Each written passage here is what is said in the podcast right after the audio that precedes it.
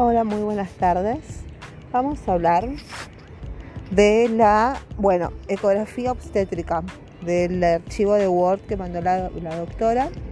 Dice, estimados alumnos, adjunto a continuación un escrito sobre ecografía en forma muy sencilla y clara, haciendo fundamentalmente hincapié en la ecografía del primer trimestre, que es lo que le vamos a insistir que sepan manejar la conducta en caso de que soliciten una ecografía ustedes mismos en el primer trimestre o la paciente le traiga porque otro profesional le solicitó y sepan la conducta a tomar. Muy bien, con respecto a la ecografía obstétrica, el concepto es que la ecografía obstétrica permite la visualización y el seguimiento de las estructuras ovulares desde la quinta semana de gestación hasta el parto. Eh, los equipos más adecuados en obstetricia son los del tiempo real, TR. Como existe seguridad con el uso de la ecografía, es posible su práctica rutinaria en todas las gestaciones. Existen, no obstante, unas indicaciones específicas para ella. Primero, el control rutinario de la gestación. En este caso se aconseja realizar, si es posible, tres exámenes ecográficos normatizados.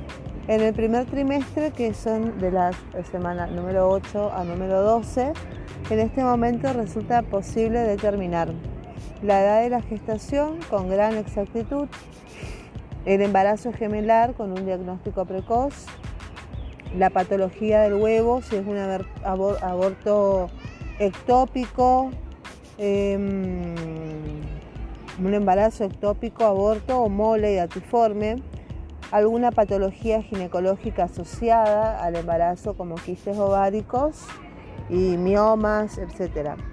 Después también podemos tener la posibilidad de que sea un huevo anembrionado y también está la posibilidad de que sea una muerte eh, embrionaria precoz. En el cuadro 1 pueden observar las estructuras ovulares posibles de visualizarse en relación a la edad gestacional.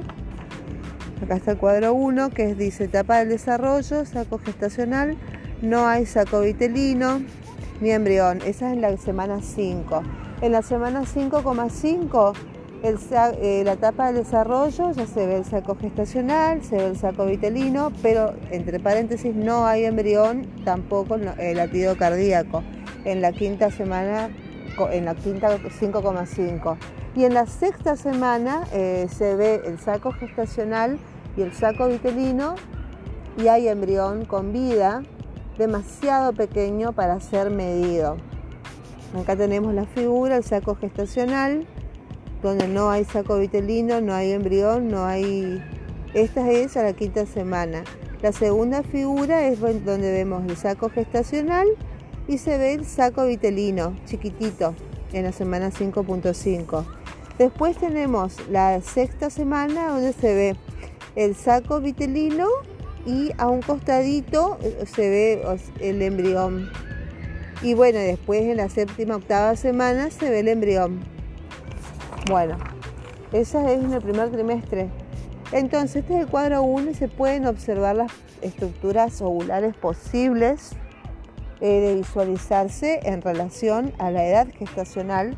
Es de suma importancia conocer esto para un correcto pedido de ecografía, ya que para la solicitud del estudio uno tiene que evaluar la factibilidad de ver o no el embrión, que en definitiva es lo que nos confirma la gestación.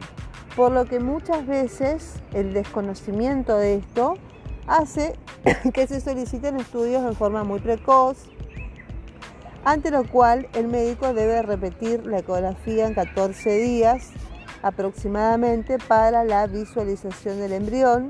Y por otra parte el conocimiento de las etapas del desarrollo permite realizar un correcto asesoramiento a la paciente fundamentando con bases sólidas el por qué en algunos casos se espera para el pedido del estudio y esto es importante porque las pacientes lo primero que solicitan o se realizan por cuenta propia es una ecografía. Bueno, muy bien. Eh, las estructuras ovulares que se presentan en este cuadro en relación a la edad gestacional de aparición se verían en todos los casos en los cuales se realicen una ecografía transvaginal, que es lo que habitualmente no se solicita.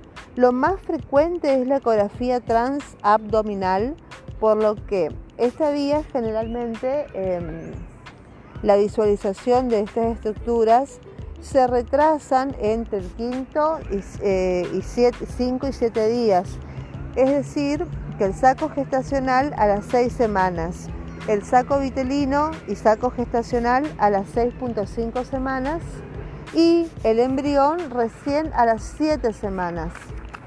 Entonces hay que tener en cuenta que pueden oscilar en más menos 5 días. Por lo que la solicitud de ecografía debe realizarse en una edad gestacional en la cual se tenga en cuenta esta variación. Bueno, es fundamental para realizar diagnóstico de huevo muerto o retenido, o muerte embrionaria precoz, o huevo güero, o embarazo anembrionado, tener dos ecografías con diferencia de 15 días entre ambas ecografías.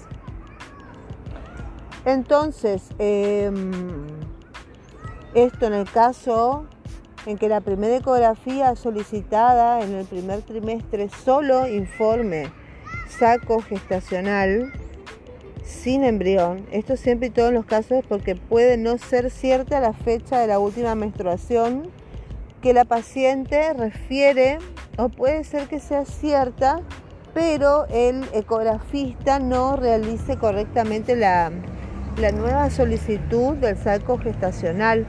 Es decir, la paciente debe salir de su consultorio con la nueva solicitud de ecografía programada en 15 días como mínimo.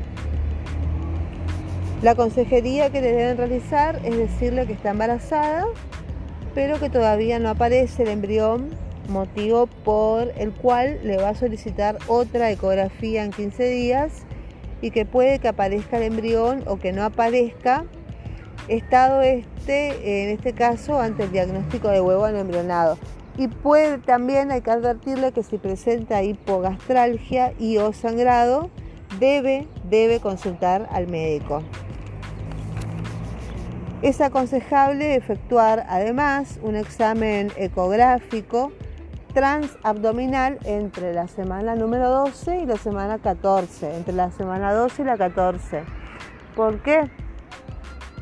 Previo consentimiento de los padres, con firma y sello y aclaración, para visualizar precozmente las dismorfias y los marcadores ecográficos de cromosomopatías. Las cromosomopatías son, pues, eh, son la translucencia nucal, el hueso nasal y el ductus. Bueno, acá vemos la figura de cómo luce la translucencia nucal con un feto de 12 semanas y el hueso nasal presente que es de imagen ecogénica. La translucencia nucal se valora en relación a si la medición en milímetros es la esperada para la edad gestacional para ello existen tablas especiales, pero podemos decir en general que lo aceptable es que sea menor de 3 milímetros. Igual o mayor a ese valor indicaría alto riesgo. Después tenemos el hueso nasal. La ausencia de hueso nasal indica alto riesgo. El ductus solo lo realizan en centros con profesionales capacitados para tal fin. Esta ecografía es considerada de screening para toda la población menor de 38 años, a los cuales estaría indicado la realización directamente de biopsia corial o admiocentesis para un estudio genético.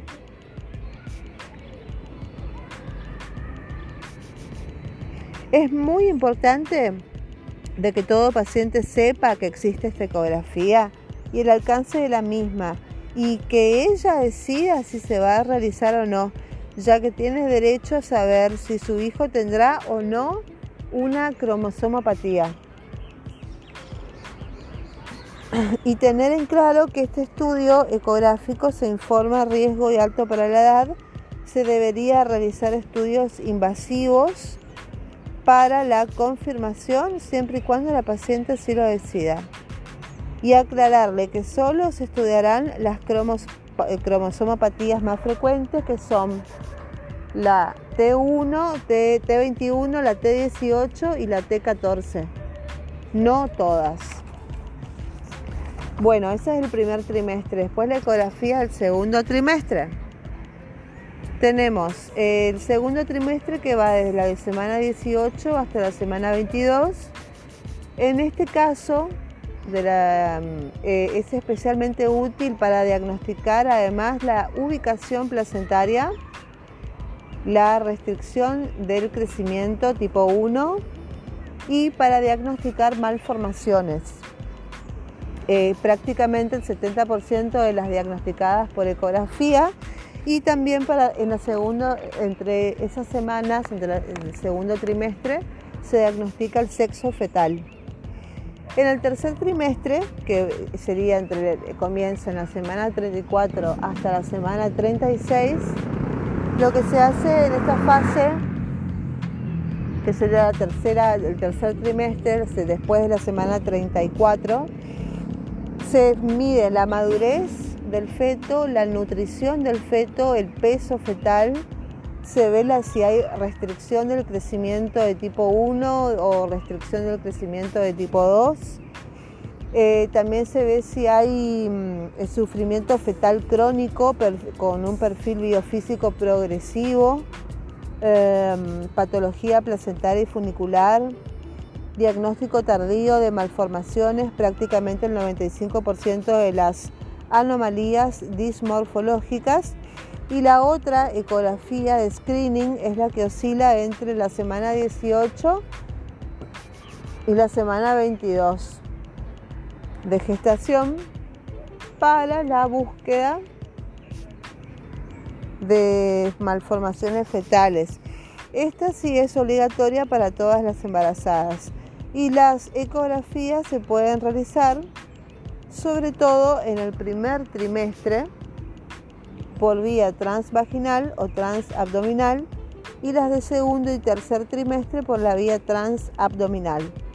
Bueno, después tenemos la ecografía por indicación. La ecografía está específicamente indicada en dudas sobre la edad de gestación, amenaza de aborto, sospecha clínica de mola, confirmación de un embarazo gemelar, gestación y DIU, posible patología ginecológica asociada, sospecha clínica de restricción del crecimiento intrauterino, cuando hay confirmación de, muerte fetal o cuando queremos que, que se confirme la muerte fetal. Después también cuando hay hemorragias. En el último trimestre de la gestación indicamos eh, ecografía y eh, cuando hay sospecha de placenta previa se indica ecografía. Cuando hay sospecha de malformación fetal y cuando hay eh, y también cuando queremos tener una confirmación de una presentación podálica. Bueno, eso es todo con respecto a ecografía obstétrica del primero, segundo tercer trimestre. La bibliografía es de Daniel Caffici, Ultrasonografía en Obstetricia Prenatal de 2003 al 2005. Bueno, esto es todo por ahora. Nos vemos en el próximo episodio. Que tengan un excelente día. Bendiciones. Chao, chao.